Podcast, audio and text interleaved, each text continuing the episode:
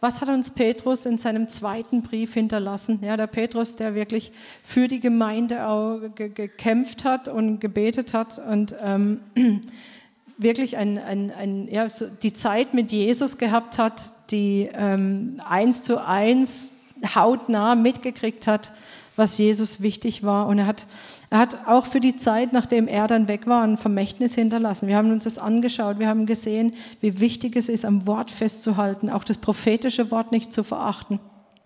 Und aber auch vorwärts zu gehen, Schritte zu machen, zu wachsen, sich nicht zurückzuziehen, sondern tatsächlich einen Schritt nach dem anderen zu gehen, um im Glauben zu wachsen, Jesus ähnlicher zu werden, auch Disziplin zu üben, um dahin zu kommen. Das haben wir uns am Anfang angeschaut.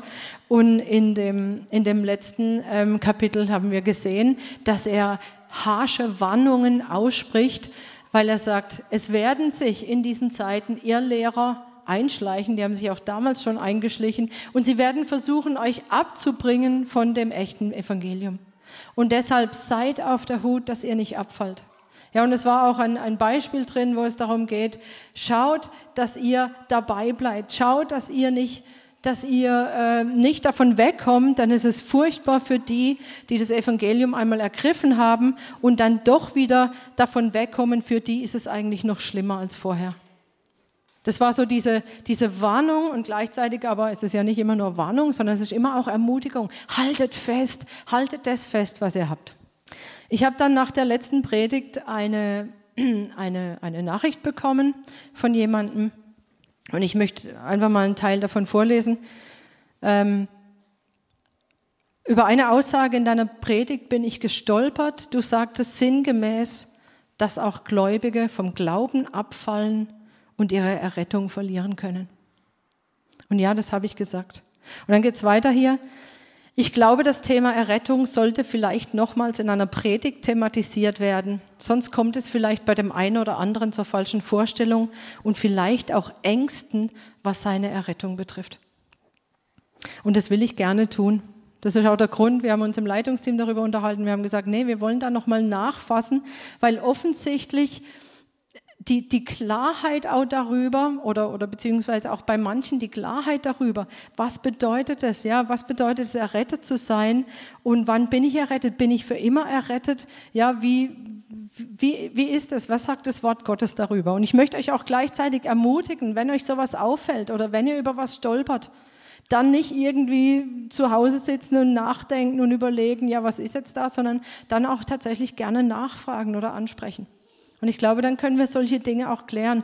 Und ich nehme das sehr, sehr ernst. Ja, wenn da falsche Ängste hochkommen, das, das wollen wir auf keinen Fall. Und ich glaube, dass wir da aber nicht einfach jede Angst besänftigen im Sinn von, was da ist Angst, nein, nein, passt schon alles, sondern wir müssen schauen, was sagt denn das Wort Gottes dazu? Das ist unsere Grundlage, ja. Und nicht, oh, es darf einfach niemand Angst haben. Und jetzt sage ich einfach mal, was passt schon, ja, wenn du glaubst, bist du gerettet, ja, alles gut. Sondern wir müssen anschauen, was sagt denn das Wort Gottes? Und tatsächlich gibt es schon viele lange Jahre, schon sehr lange eine Debatte darüber. Ist jetzt, heißt jetzt einmal gerettet, immer gerettet? Oder ist es tatsächlich so, dass wenn ich einmal gerettet wurde, ich tatsächlich noch meine Errettung verlieren kann? Manche sagen, wenn einmal eine echte Bekehrung, also wirklich eine echte, echte, echte Bekehrung stattgefunden hat, dann kann man nicht mehr abfallen. Und wenn die, die abfallen, ja, die waren halt dann nicht richtig bekehrt. Das ist natürlich eine einfache Lösung. Und andere sagen, doch, das ist möglich, tatsächlich das wirklich verstanden zu haben und dann trotzdem wegzugehen. Und deshalb ist es auch so, dass davor gewarnt wird. Und beide Positionen, für beide Positionen gibt es Extreme. Ich sage mal, das erste Extrem ist, wenn ich glaube, einmal gerettet, immer gerettet, ja, dann pff, ja, dann kann sein, ich habe mich als Kind mal gerettet, mein ganzes Leben. Äh, ich äh, ich, ich habe mich mal entschieden, habe irgendein Übergabegebet gesprochen äh, und, und das passt schon. Und dann lebe ich aber mein Leben wie auch immer. In der Sicherheit, dass ich gerettet bin. Und ich will jetzt keine Aussage darüber treffen, ob der gerettet ist oder nicht. Das entscheidet Gott, ja. Aber es gibt so diese laxe Haltung im Sinn von, ja, ja, passt schon, ich habe einmal diese Sache gemacht. Und das andere Extrem ist, wenn ich denke, ähm, oh, man kann seine Errettung noch verlieren, ja, dass tatsächlich falsche Ängste hochkommen, und ich ständig nie oder nie in Sicherheit bin, ja, bin ich jetzt gerettet oder nicht? Und ich wach morgens auf und überlege mir, bin ich gerettet? Oder wie ich es erlebt habe als Jugendlicher, ja, wenn ich was falsch gemacht habe und ich, mir war das klar, und ich gedacht, was wäre, wenn ich jetzt gestorben wäre in dem Moment? Wäre ich dann gerettet gewesen oder nicht? Ja, manche von euch lächeln, aber das, ist, das war für mich eine echte Not. Und vielleicht der eine oder andere von euch kennt diese Gedanken auch. Oder was ist, was ist, wenn ein, ein Familienangehöriger äh, sich selber das Leben genommen hat? Was ist mit dem, wenn der gläubig war? Der konnte ja für seine Tat nicht mehr um Vergebung bitten. Was ist mit dem? Ist er gerettet? Ja, das hat mich, das hat mich als Jugendliche wirklich in eine große Not gebracht, einfach weil ich auch das Verständnis nicht davon hatte, okay, was sagt denn das Wort Gottes über Rettung und über Heilsgewissheit? Und deshalb finde ich das auch so wichtig, dass wir uns das tatsächlich nochmal anschauen. Normalerweise reden wir auch darüber bei, bei Glaubenskursen. Ganz am Anfang, dass man einfach, da haben wir dieses Thema Heilsgewissheit. Ja, wie bekomme ich Heilsgewissheit?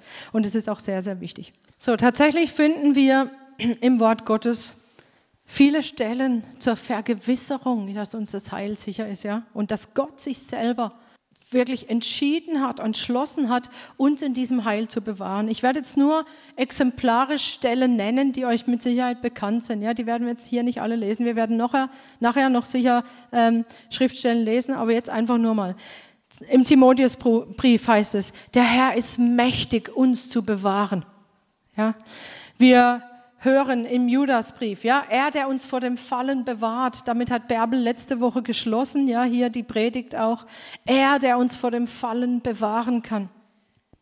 Oder ähm, im Philipperbrief, wo es heißt, er wird das Werk, das er in uns angefangen hat, auch vollenden. Ja, wo ganz klar ist, ja, er bringt uns durch, er bringt uns durch. Die bekannte Stelle aus, Johannes, wo es heißt, niemand kann uns aus seiner Hand reißen. Niemand. Niemand kann uns aus seiner Hand reißen. Oder dann die bekannte Römerstelle, ja.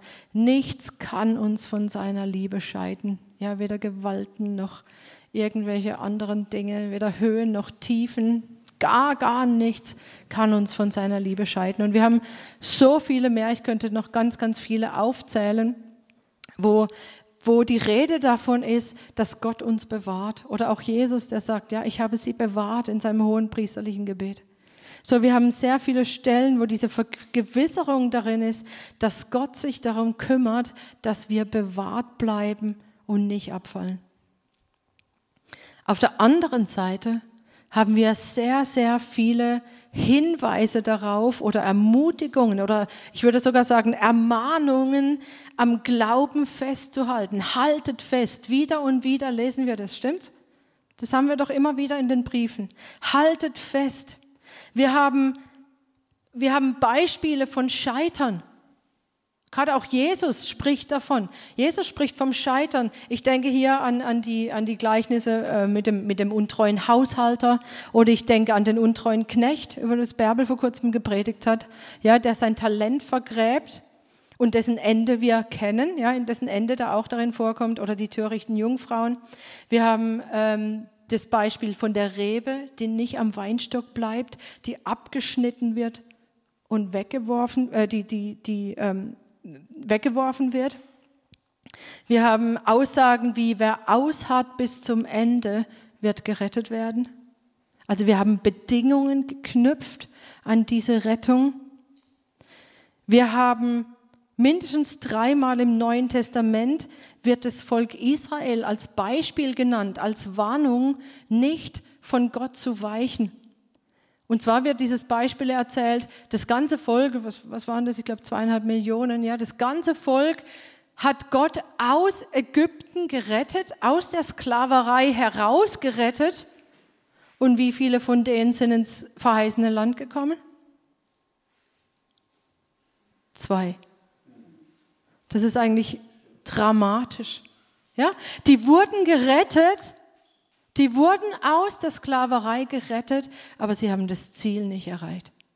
Und mindestens dreimal haben wir das im Neuen Testament, im Korintherbrief, bei den Hebräern, im Judas, wo dieses Volk Israel oder diese Sache, dass sie nicht in das Land hin, dass sie wohl gerettet wurden, aber nicht in das Land hineingekommen sind, als Warnung ausgesprochen wird, als Beispiel für uns, damit wir festhalten.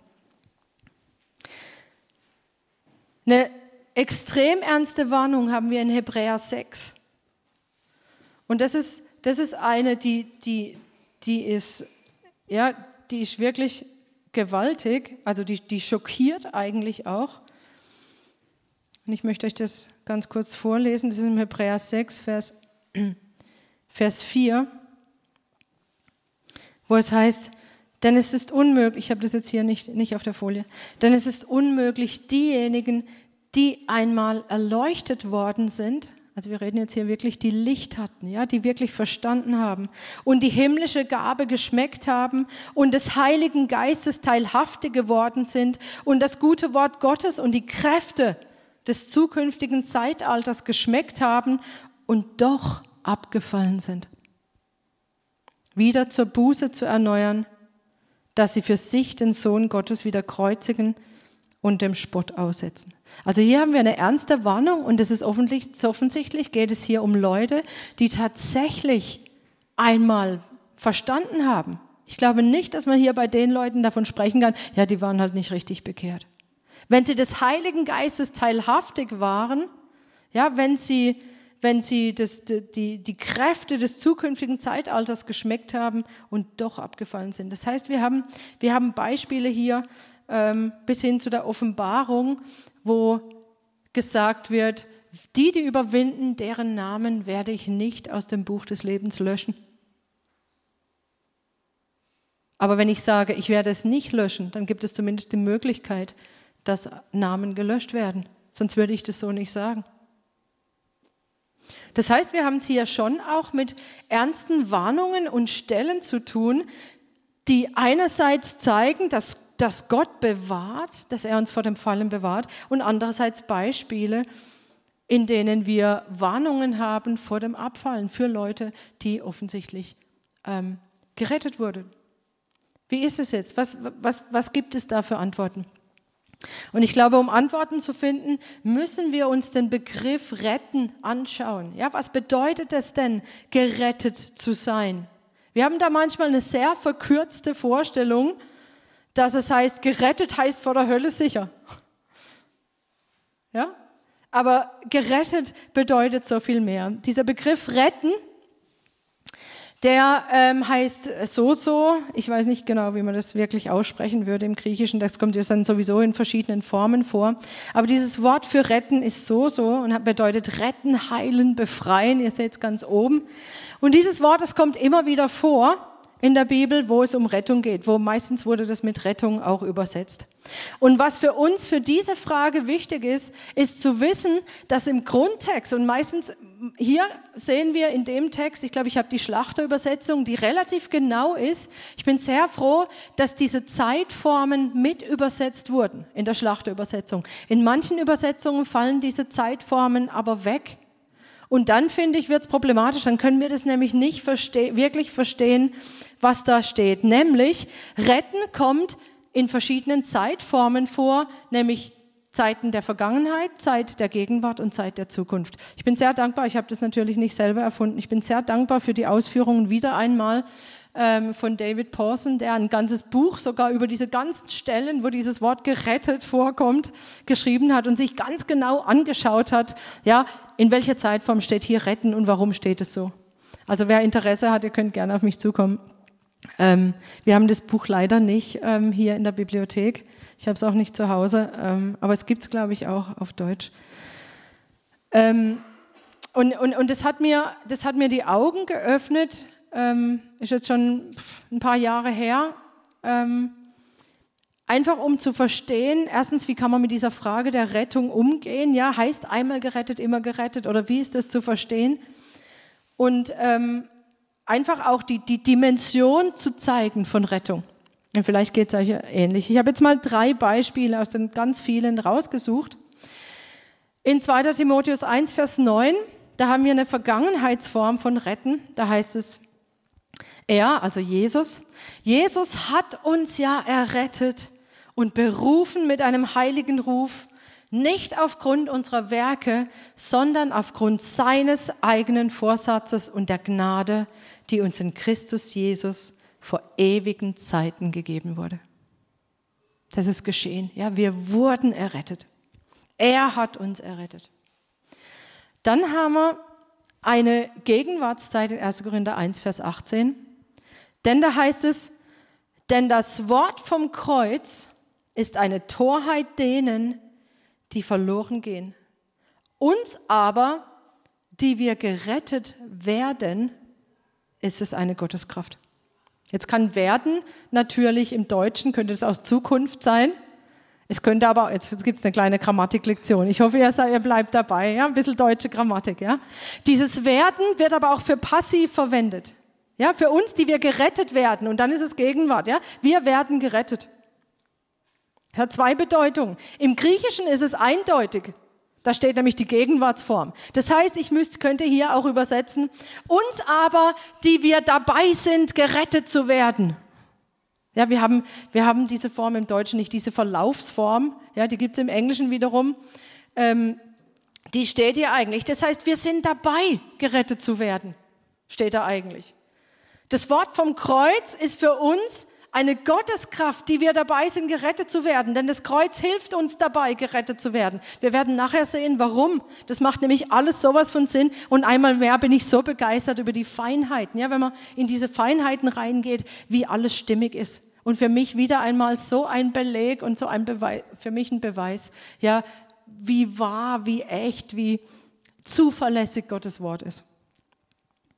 Und dann gibt es da noch eine Form, da geht es jetzt wirklich um die Zukunft. Und ihr seht es daran, dass da zweimal werden vorkommt. Ja, wir werden werden.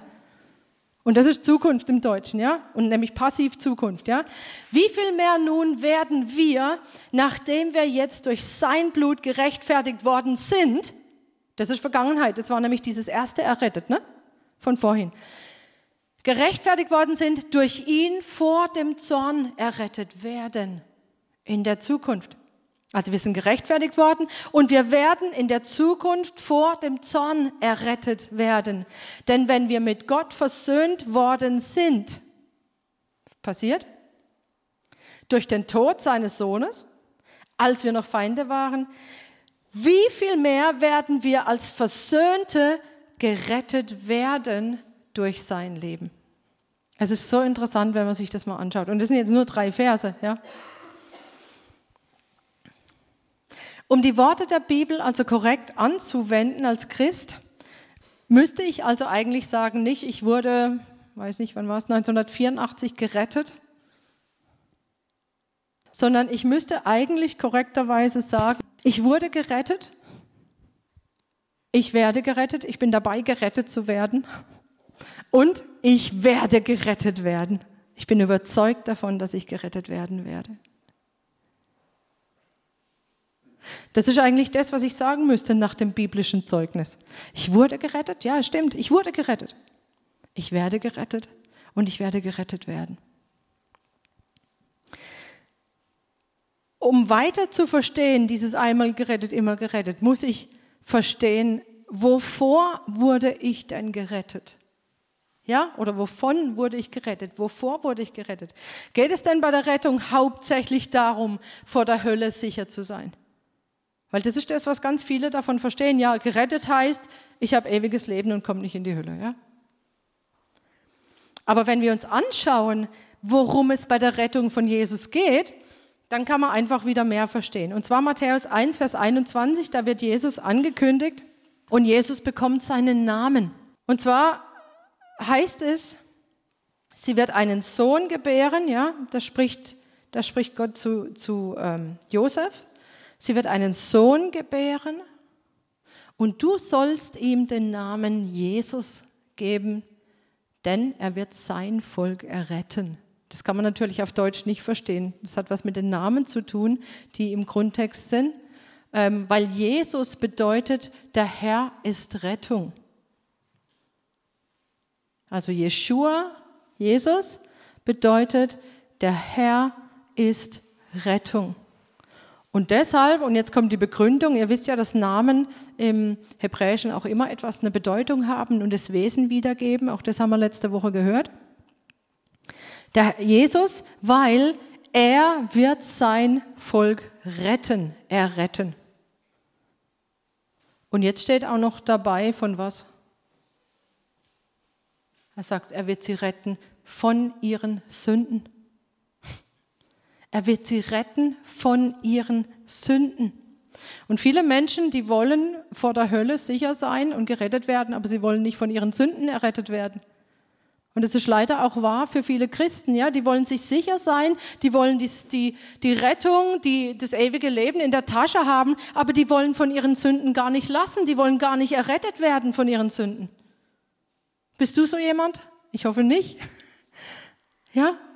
Weil Jesus ist gekommen, um uns von unseren Sünden zu erretten.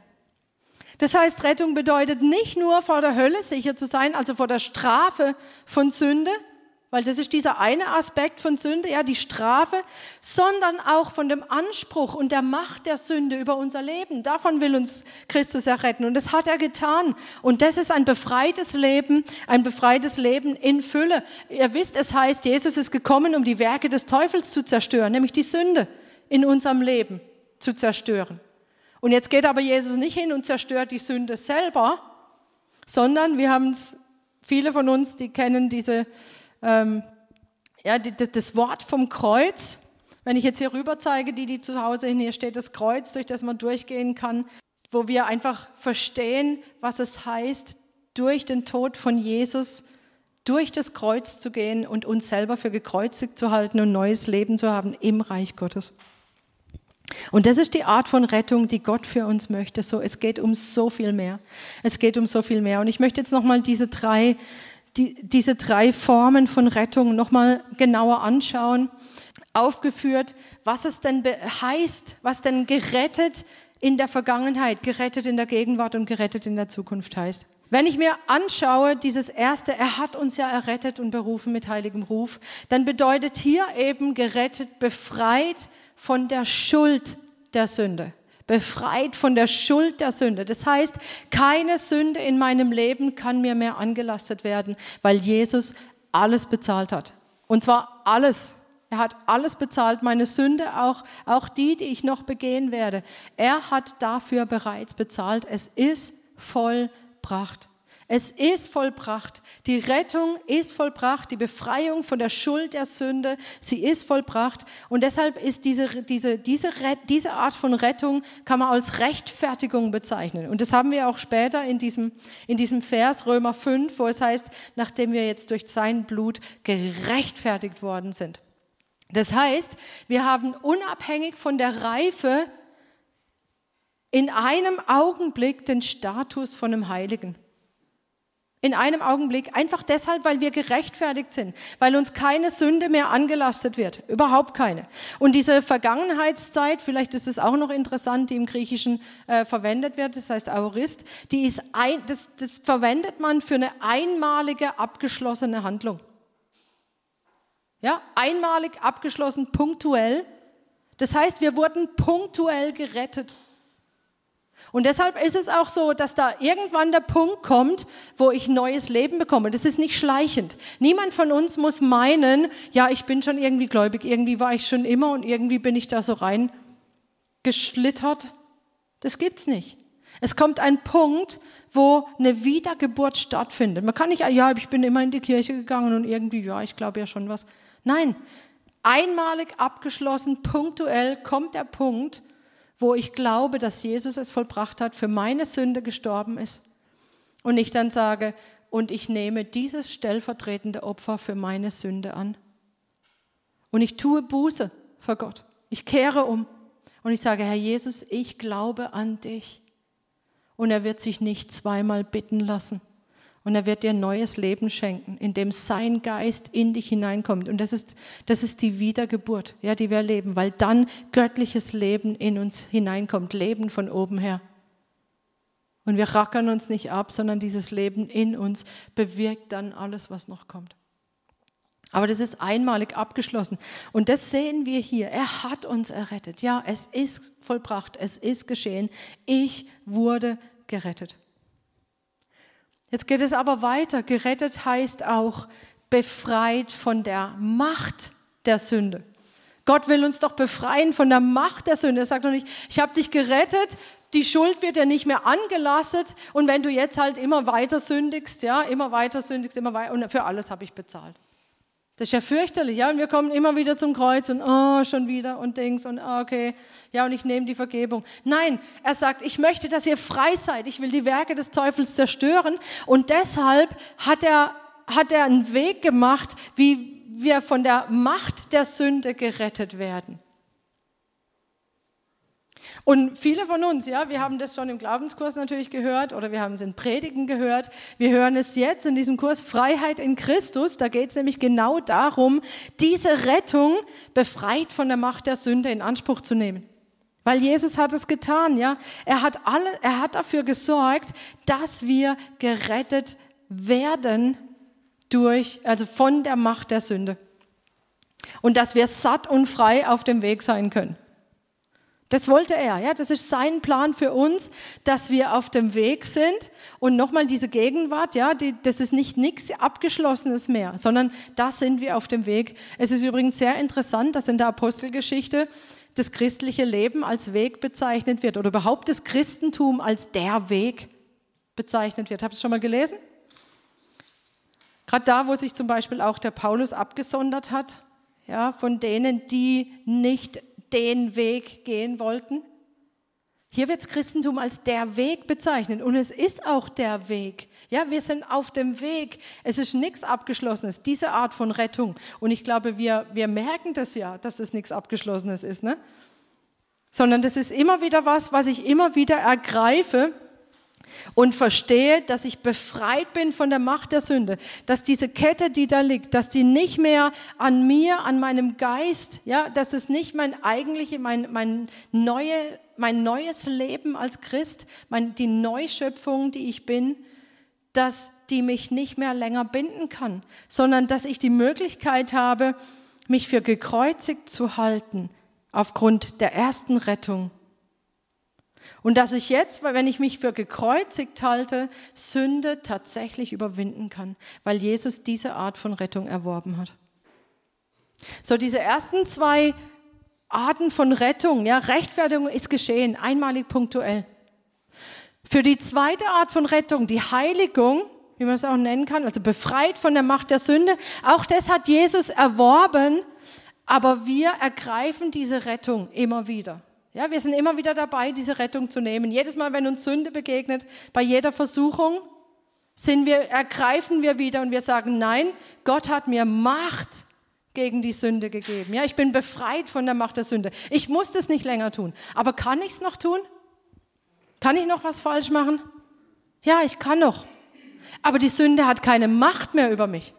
Aber ich kann schon noch, die ist schon noch da. Aber Gott sei Dank, es kommt irgendwann der Zeitpunkt, da kann ich nichts mehr falsch machen. Da kann die Sünde gar nichts mehr irgendwie in meinem Leben tun. Warum? Weil die nicht mehr da sein wird. Ja? Wir sind befreit und die letzte Rettung, die hier heißt, wenn wir werden errettet werden, heißt, wir sind befreit von der Gegenwart der Sünde. Wir sind befreit von der Gegenwart der Sünde.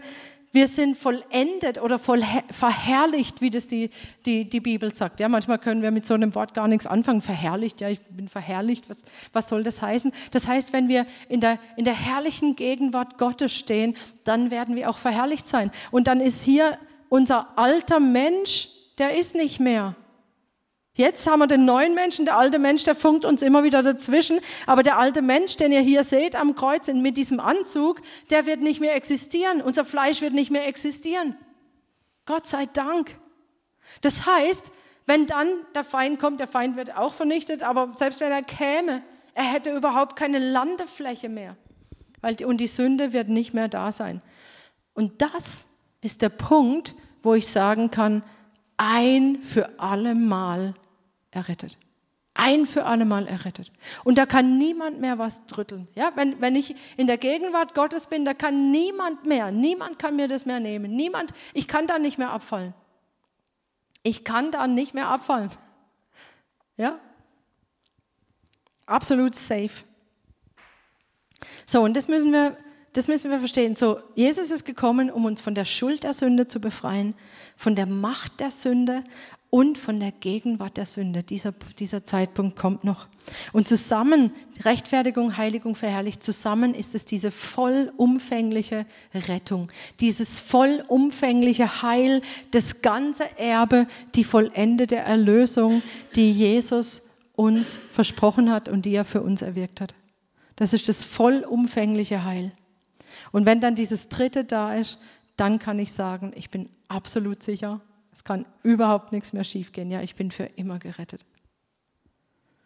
So, wir sehen das anhand der Art und Weise, wie diese Rettung ausgedrückt wird, dass, dass Rettung mehr ist, als einfach nur zu sagen, ja, Jesus hat für meine Schuld bezahlt. Bezüglich dieser Debatte, einmal gerettet, immer gerettet, sehen wir, dass Rettung schon passiert ist. Ja? Aber wir sehen halt auch, dass was noch aussteht. Es gibt übrigens auch diese Stelle von der Wiederkunft von Jesus, über die ich mich schon gewundert habe und ihr vielleicht auch. Die steht in Hebräer 9, Vers 28. Und so gewiss es den Menschen bestimmt ist, einmal zu sterben, danach aber das Gericht, so wird der Christus, nachdem er sich einmal zum Opfer dargebracht hat, um die Sünden vieler auf sich zu nehmen, zum zweiten Mal denen erscheinen, die auf ihn warten. Nicht wegen der Sünde, sondern zur Rettung. Und das wäre ja schon komisch. Ja? Also ich habe mich dann schon immer gewundert, habe ich gedacht, Moment mal, wir werden doch nicht gerettet, wenn Jesus wiederkommt. Wir sind doch gerettet worden. Wir sind doch bei diesem ersten Mal, als er kam, als er die Sünden auf sich genommen hat, da sind wir doch gerettet worden. Aber hier heißt es, er kommt wieder und extra steht dabei, für wen zur Rettung? Für die, die auf ihn warten. Ja, wer wartet denn auf ihn? Ja, wir doch. Und dann heißt es, wenn Jesus wiederkommt, werden wir errettet. Nämlich diese dritte Art von Rettung. Ein für alle Mal absolut safe. Da, wenn Jesus wiederkommt, dann, dann ist vorbei, dann hat es endlich ein Ende mit dem Ganzen, was uns so das Leben schwer macht. Und ich freue mich drauf, ihr auch? Ich freue mich so drauf, wenn er wiederkommt, dann wird er sagen, so und jetzt Schluss, Schluss mit der Sünde. Und dann ist der Moment, wo wirklich der Sünde selber der Kragen abgedreht wird, ja. Und wir uns nicht mehr für gekreuzigt halten müssen, sondern die Sünde, sie wird, sie wird weg sein. So, dieser Vers, er zeigt auch darauf hin, dass dieses Heil, dass, dass Jesus uns das schon erworben hat am Kreuz, aber dass es aussteht und deshalb wir das auch erwarten sollen, ihn erwarten sollen, dass endlich dieser Zeitpunkt kommt. Endlich, die ganze Schöpfung sehnt sich nach diesem Zeitpunkt. Römer 8, die ganze Schöpfung sehnt sich danach. Ah, das habe ich leider nicht, aber ich muss mich ein bisschen beschränken dieser Römer 8 ist so herrlich auch zu schauen, wie die ganze Schöpfung sich danach sehnt, nach der Offenbarung der Söhne und Töchter Gottes. Und manche sagen, ja, das ist doch schon, ja, und jetzt werden die, ja, die verherrlichten Söhne und, Söhne und Töchter. Nein, das kommt noch, das steht aus mit dieser endgültigen Rettung. Was für eine Freude wird es sein und ich freue mich, ich freue mich so. Aber wenn die Vollendung der Rettung noch aussteht, dann kann ich auch nicht wirklich die Rettung verlieren, tatsächlich. Einmal gerettet, immer gerettet, stimmt? Dann kann ich die Rettung nicht verlieren, weil ich bin ja dann erst vollumfänglich gerettet, wenn ich sie nicht mehr verlieren kann. So, wenn ich sie aber vorher noch nicht wirklich vollumfänglich habe, dann kann ich sie auch nicht verlieren, weil ich habe sie ja nicht. Ich kann nur haben, äh, ich kann nur verlieren, was ich habe.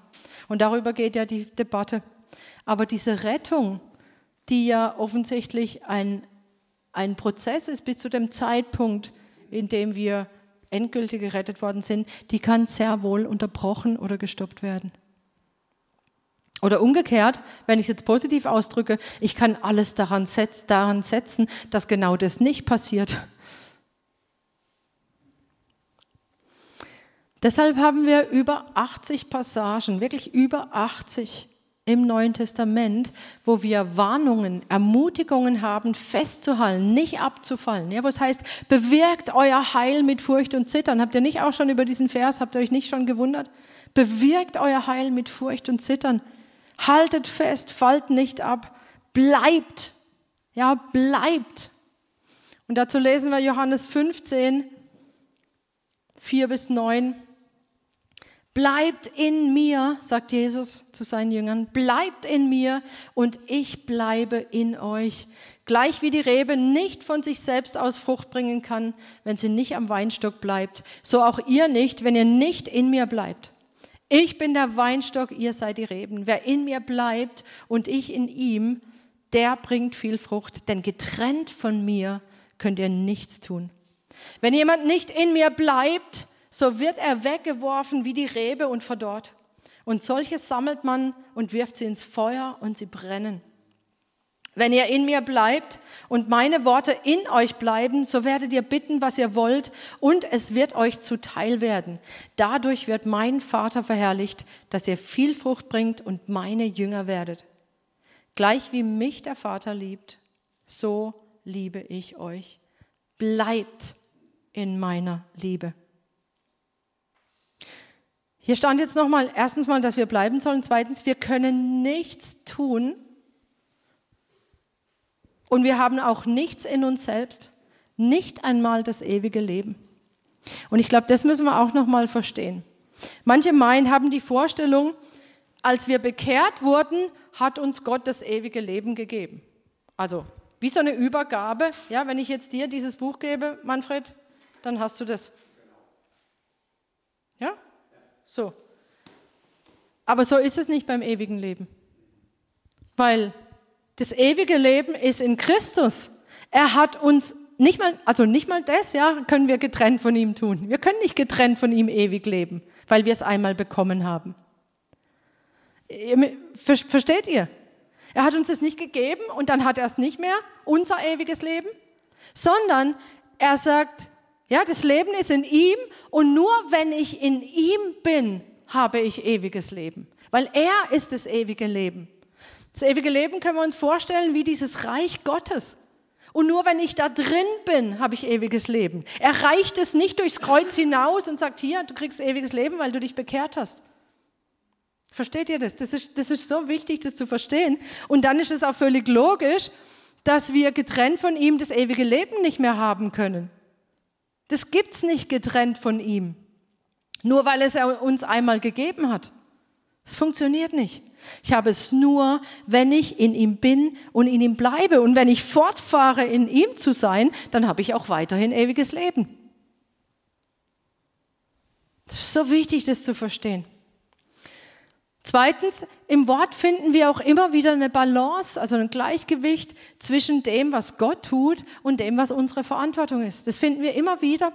Und gerade auch bei diesen, bei diesen Versen, wo gesagt wird, dass Gott uns bewahrt, da haben wir in unmittelbarer Nähe drumherum, haben wir Verse, die unsere Verantwortung aufzeigen. Ich habe nur ein paar, auch wieder nur drei Beispiele rausgesucht. Also dieses Johannes 15, bleibt in mir und ich bleibe in euch. Er sagt nicht nur, ich bleibe in euch, er sagt, bleib in mir und ich bleibe in euch. Oder im, Judas, ähm, im Judasbrief, das, was Bärbel letztes Mal am Schluss vorgelesen hat, dem, der mächtig genug ist, uns ohne Fallen zu bewahren. Ja, also Gott bewahrt uns, super. Aber drei Verse vorher heißt es, bewahrt euch selbst in der Liebe Gottes. In. Und hier haben wir wieder dieses In. Ja, bewahrt euch selbst in Gott und dann wird er euch bewahren.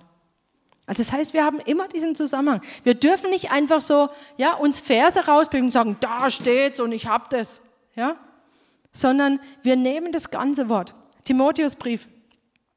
Ich bin überzeugt, dass er mächtig ist, mein anvertrautes Gut bis auf jenen Tag zu bewahren. Halleluja, ja, Gott macht es. Er bewahrt dieses anvertraute Gut bis auf jenen Tag. Das ist der Tag, an dem wir endgültig safe sind, ja. Und dann aber hören wir, geht's weiter, halte fest Halte fest das Vorbild der gesunden Worte, die du von mir gehört hast. Glauben und Liebe, die in Christus Jesus sind. Bewahre das schöne, anvertraute Gut durch den Heiligen Geist, der in uns wohnt.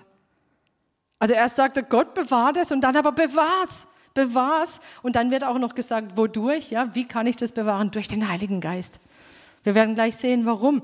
Der Heilige Geist ist nämlich der, der uns warnt und zeigt, wenn wir es nicht bewahren, ja, dann wird er sagen, hey, hey, hey, pass mal da auf, solange wir noch sensibel sind für seine Stimme, ja. Und deshalb können wir das dadurch bewahren. So unsere Verantwortung ist es, mit Gott zusammenzuarbeiten. eng zusammenzuarbeiten, ihm zu glauben, auf ihn zu reagieren, seine, seine, seine Liebe zu erwidern, seine Güte wahrzunehmen und entsprechend bis zum Ende an ihm festzuhalten. So Glaube, Glaube ist eine fortdauernde gelebte Beziehung, das dieses Ich bin dabei gerettet zu werden, ja? Ist eine fortgesetzte Beziehung in Christus durch den Heiligen Geist, ja, mit Gott dem Vater.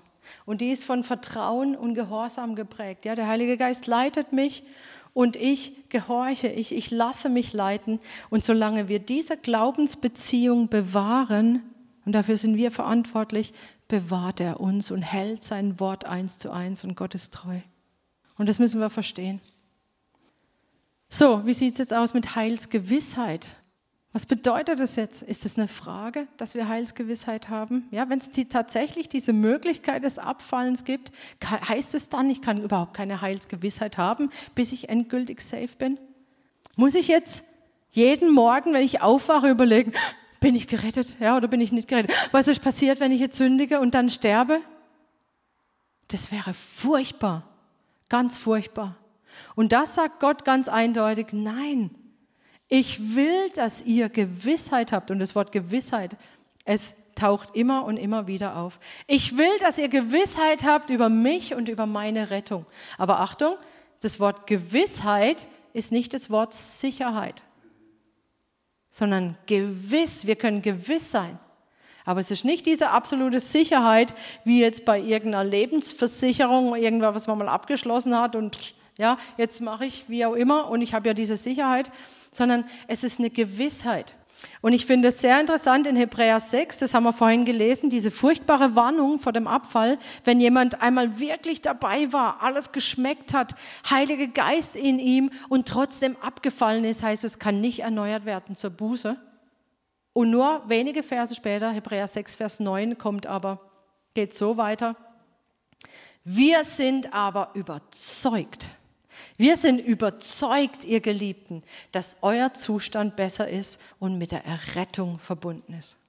Also wir sind überzeugt, dass ihr gerettet seid. Und genauso können wir überzeugt sein, dass wir gerettet wurden, gerettet werden und gerettet werden werden. Ich kann überzeugt davon sein, dass ich gerettet werde. Und ich stehe heute hier und ich sage ich sag euch, ich bin überzeugt und ich bin gewiss, dass ich gerettet werde, werden werde vor dem Zorn Gottes. Ich bin gewiss, ich habe diese Gewissheit. Wir können diese Gewissheit haben. Wir müssen diese Gewissheit haben. Wir dürfen diese Glaubensgewissheit haben. Und hier ist übersetzt mit Überzeugung. Und eigentlich finde ich das ein super Wort die ich bin überzeugt, dass ich gerettet werden werde. Wisst ihr warum? Weil überzeugt wird man von einem Zeugen. Da ist jemand, der zeugt von was, der überzeugt mich. Und wortwörtlich ist das genau unsere Grundlage für unsere Heilsgewissheit. Römer 8, Vers 16, da heißt es, der Geist selbst gibt Zeugnis zusammen mit unserem Geist oder unserem Geist, dass wir Gottes Kinder sind und dass wir das Heil haben in ihm. Das heißt, unsere Gewissheit gründet sich nicht in Bibelversen, die irgendwie, wir suchen in der Bibel, ja, aber wo steht jetzt einmal gerettet, immer gerettet? Ich versuche jetzt das zu finden. Irgendwelche Verse, die sagen, ja, dass man die Rettung nicht verlieren kann, sondern wir haben einen lebendigen Zeugen in uns, der mit uns redet der mit uns in Beziehung ist. Und der bezeugt uns doch, dass wir nicht vom Weg abgewichen sind, oder? Solange der Zeuge mit dir redet, bist du nicht auf einem anderen Weg. Und Gott möchte, dass wir in Abhängigkeit von ihm bleiben. Nicht sagen, ja, ich bin gerettet, jetzt ist alles gut, sondern er möchte doch, dass wir ständig in Abhängigkeit von ihm bleiben. Ganz nah an ihm dran. Das ist das, was er möchte. Nicht, ich wurde mal gerettet, 1900 irgendwann, ja, und das ist meine Sicherheit, also bin ich gerettet. Sondern ich bin ständig in Zwiesprache mit ihm, aber nicht über meine Rettung und sage, Herr, bin ich jetzt gerettet oder nicht? Ja, sondern der Heilige Geist gibt Zeugnis. Ich habe eine, eine Freimütigkeit, mit der ich vor den Thron kommen kann. Ich sage, Herr, ich danke dir, ich bin gerettet, ich danke dir so. Und ich, ich rede mit ihm und ich weiß, ich brauche null Angst haben die Rettung zu verlieren. Solange ich mit ihm in einer Beziehung bin, so im Gespräch bin, brauche ich doch keine Angst haben, die Rettung nicht zu haben. So jede falsche Angst, sie muss gehen. Falls bei irgendjemandem von euch falsche Ängste da sind, ja, aber wie ist das jetzt? Nein. Du sollst und darfst gewiss sein, dass der Heilige Geist in dir dir das sagt.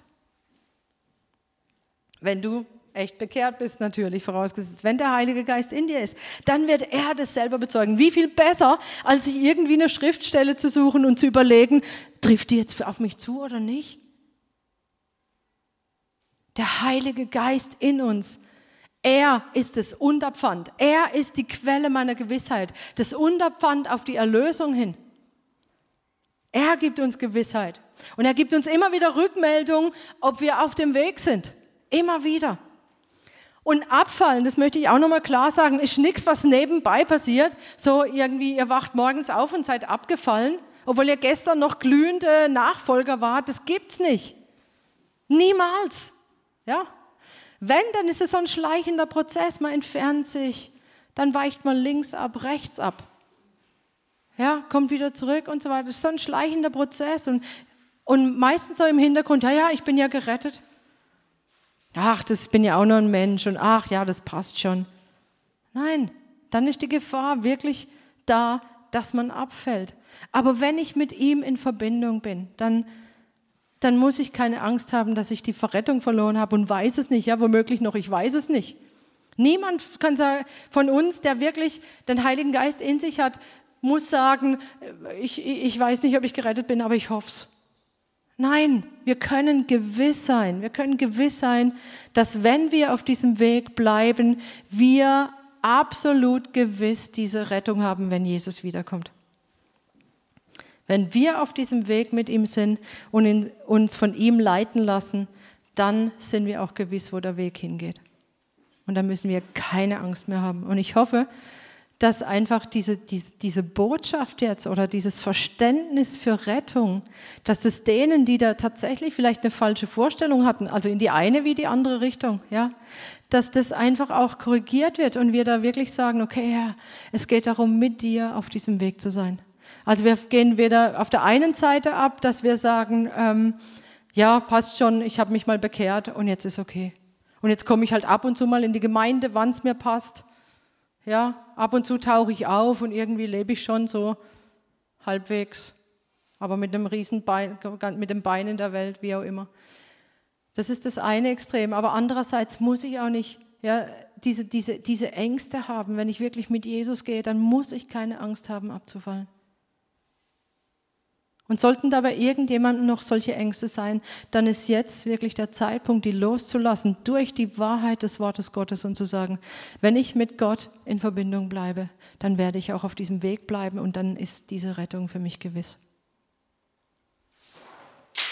Ich möchte zum Abschluss noch Johannes 2 lesen, äh, 1. Johannes 2, Entschuldigung, Johannesbrief und das einfach nochmal auch als Vermächtnis zu diesem Thema euch mitgeben. Was ihr nun von Anfang an gehört habt, das bleibe in euch. Wenn in euch bleibt, was ihr von Anfang an gehört habt, so werdet auch ihr in dem Sohn und in dem Vater bleiben. Und das ist die Verheißung, die er uns verheißen hat, das ewige Leben. Dies habe ich euch geschrieben von denen, die euch verführen. Und die Salbung, die ihr von ihm empfangen habt, bleibt in euch. Und das ist der Heilige Geist, ja. Und ihr habt es nicht nötig, dass euch jemand lehrt, sondern wie euch die Salbung selbst über alles belehrt, ist es wahr und keine Lüge. Und so wie sie euch belehrt hat, werdet ihr in ihm bleiben. Und nun, Kinder, bleibt in ihm damit wir Freimütigkeit haben, wenn er erscheint und uns nicht schämen müssen vor ihm bei seiner Wiederkunft. Oder man könnte auch sagen, und keine Angst haben müssen vor seiner Wiederkunft, sondern im Gegenteil eine so gewaltige Freude, weil wir wissen, dann ist es, ja, dann sind wir safe. Absolut ein für alle Mal safe. Und nun, Kinder, bleibt in ihm damit wir Freimütigkeit haben, wenn er erscheint. Und Herr, ich bete, dass dieses Wort, das du uns gegeben hast, von der Rettung, dass es tief in uns verwurzelt wird und wir verstehen, was deine Rettung bedeutet. Und dass wir gar nicht erst versuchen herauszufinden, wie weit kann ich gehen, um gerade noch so bei dir zu bleiben, sondern wir wollen bei dir bleiben, wir wollen auf dich hören, wir wollen lieben, was du liebst, wir wollen geleitet werden von dir, Heiliger Geist. Und ich danke dir, Vater, dass du diese Möglichkeit gegeben hast, dass du und der Sohn, dass ihr gekommen seid, um durch den Geist in uns zu wohnen. Und dass wir nicht irgendwie allein rumschlittern und rausfinden müssen, was wir jetzt zu tun haben oder wie wir leben können, sondern du bist unser Lehrer. Du bist der, der uns leitet. Und ich danke dir, dass dann auch diese Verheißung darauf liegt, dass wir bleiben und dass wir vor dem kommenden Zorn gerettet werden und dass es, ja, dass es, dass es feststeht, dass es eine Gewissheit ist. Und so bete ich jetzt aber auch für alle die, die da einfach noch Unsicherheit haben, die Ängste haben, dass du durch dein Wort ihnen zeigst oder diese, diese Gewissheit in ihr Herz gibst, dass sie nicht mehr Angst haben müssen, dass sie nicht mehr gequält werden, sondern wirklich äh, sich auf diese Gewissheit stellen können, die du ihnen gibst.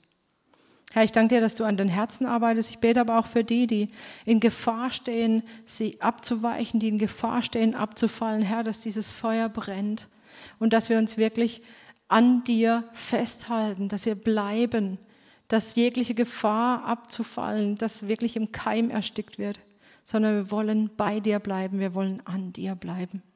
Jesus.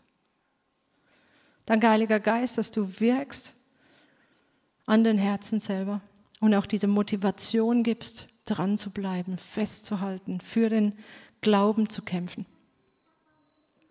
Danke, Jesus. Amen. Lass uns noch ein Lied singen, in dem diese, diese Rettung, die Jesus uns schon erworben hat und die wir schon haben, ja, die wir wurden gerettet und wir sind dabei, gerettet zu werden, mit der Gewissheit der zukünftigen Rettung, dass, das, ähm, dass wir das einfach nochmal proklamieren in diesem Lied.